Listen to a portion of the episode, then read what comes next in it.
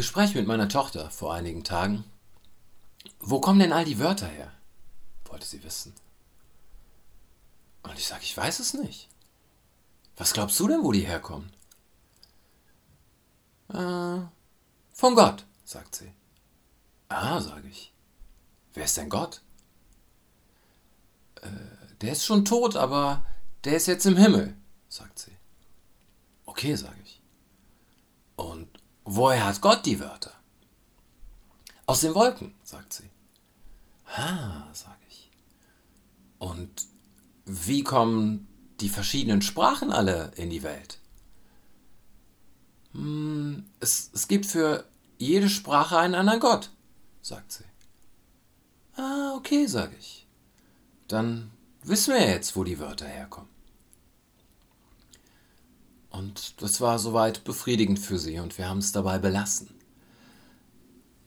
Man kreiert die Welt in seinem Kopf, man kreiert sie in jedem Augenblick neu. Wahrnehmung ist ein aktiver Prozess. Wenn ich eine Stimme hinter mir höre, dann verknüpfe ich diese Stimme, falls ich sie kenne, mit der Person, der sie gehört und habe eine Erwartungshaltung in dem Moment, in dem ich mich umdrehe. So, aber es passiert. Äh, es, es ist aktiv, es passiert da etwas. Ich bin nicht nur wie ein Film, der die Dinge äh, aufnimmt, sondern es passieren Verknüpfungen. Und im Kopf eines Kindes gibt es einfach weniger Verknüpfungen als im Hirn eines Erwachsenen. Und damit hat das Weltbild größere Lücken die man dann irgendwie füllen kann. Deswegen kann ich einem Kind erzählen, dieser Nebel auf den Feldern morgens, das sei der Dampf des Kaffees, den die Füchse trinken. Und es ist eine befriedigende Erklärung. Und genau so kann man sich natürlich bewusst machen, dass mein Weltbild, unser Weltbild, das Weltbild eines durchschnittlichen Erwachsenen von einer anderen Warte aus gesehen, von einem möglicherweise irgendwie weiterentwickelten Hirn aus betrachtet, genau solche Lücken aufweist. Nur haben wir halt eine Norm, auf die wir uns einigen können. Und Kinder entsprechen noch nicht dieser Norm und verknüpfen die Dinge dann möglicherweise anders. Aber wir kreieren alle eine Welt in unserem Kopf. Aber wenn wir Kreativität sagen, meinen wir meistens etwas anderes als diesen Vorgang, die Welt aktiv im eigenen Kopf zusammenzusetzen.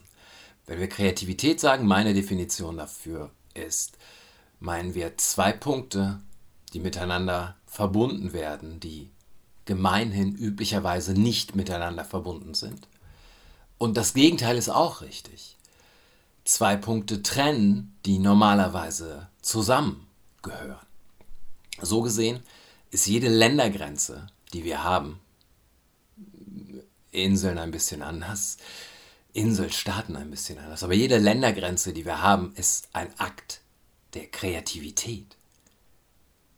Ob wir das jetzt positiv sehen oder negativ, wie man das bewertet, ist ja vollkommen egal. Aber das war vorher nicht getrennt. Es musste jemand kommen und diese Linie ziehen, damit wir es als getrennt betrachten können. Aber es gibt außer dieser Linie keinen logischen Grund. Es ist kreativ. Ich habe Dinge getrennt, die vorher zusammen waren. Oder halt üblicherweise das Umgekehrte. Ich habe Dinge zusammengebracht. So würde ich Kreativität definieren. Was dann aber als nächstes passiert, ist eine Verknüpfung.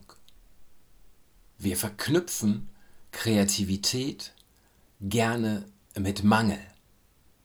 Und so entsteht das Bild des leidenden Künstlers, an dem der leidende Künstler natürlich nicht unschuldig ist, aber äh, da ist jemand, der sich nicht befriedigend ausdrücken kann, der an der Gesellschaft leidet, an den Umständen, an seinen Mitmenschen, an irgendetwas Körperlichem, an einer Unfähigkeit, sich mit anderen Menschen zu verbinden, sich verbunden zu fühlen, Kontakt herzustellen. Und weil er das im Alltag nicht kann, erschafft er, kreiert er diese Kunstwerke, weil das sein Weg ist, sich mit anderen Menschen zu verbinden und in Kontakt zu treten, weil er dort Mängel, die er im Alltag hat, kompensieren kann. Das ist ein relativ gängiges, ich halte es für ein gängiges Bild von Kreativität und Kunst. Und es ist ja auch eng verknüpft mit den Themata, die, einem dann, die einem dann zur Verfügung stehen. So. Ich schreibe heraus aus, ein, aus einem Leid heraus, also finde ich auch genau das interessant. So, warum sollte ich über glückliche Menschen schreiben wollen? Das Glück ist langweilig.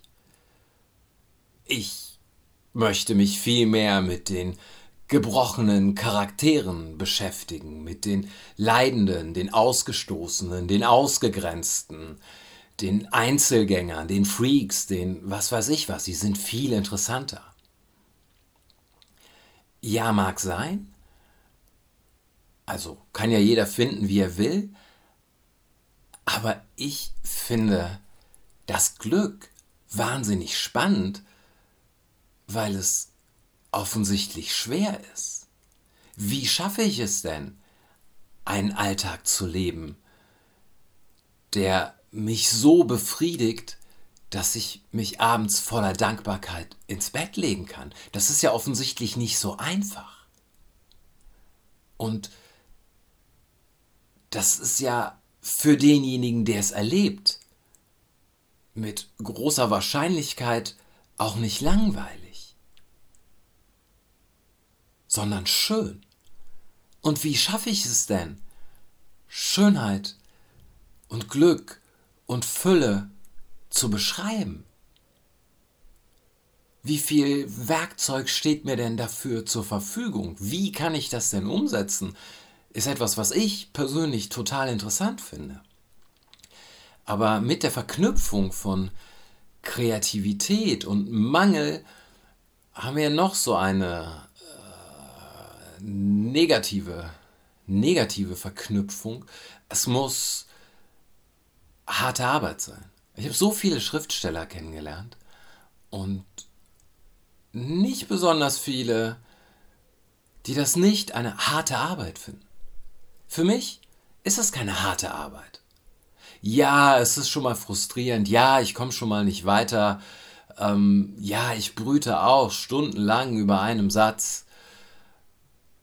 Aber unterm Strich ist das eine der schönsten Beschäftigungen, die ich im Leben gefunden habe. Das ist der Grund, warum ich da bin. Weil ich den Akt des Schreibens genieße.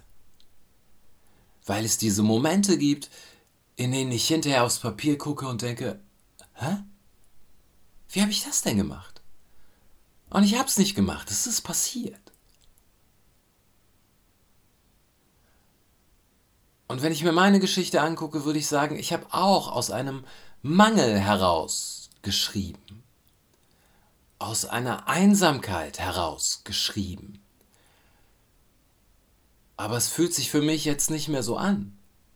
So, warum sollte Kreativität nicht aus Fülle entstehen?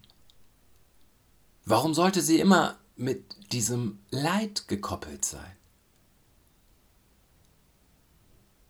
So, Kinder sind nicht kreativ, weil sie unglücklich sind. Kinder sind kreativ, weil sie offen sind, weil sie neugierig sind, weil sie spielen, weil sie sich die Welt erschließen wollen. Und nicht, weil sie an ihr leiden nicht aus dem Schmerz heraus, schon mal aus der Lücke heraus. Ah, hier verstehe ich Dinge nicht, also muss ich sie irgendwie verknüpfen, damit sich ein stimmiges Gesamtbild ergibt. Ja, aber das würde ich nicht Mangel nennen. Sie versuchen nicht etwas zu kompensieren.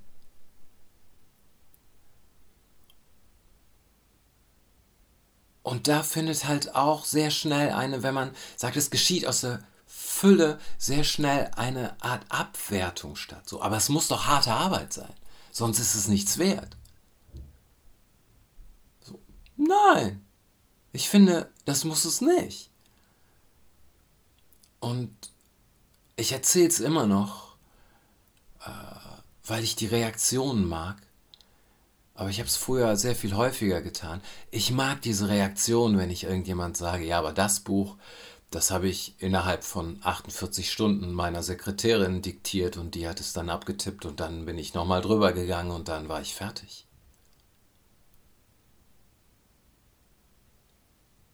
Leute mögen das nicht.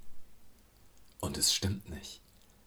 Aber es ändert ja nichts an dem Buch, wenn es so wäre.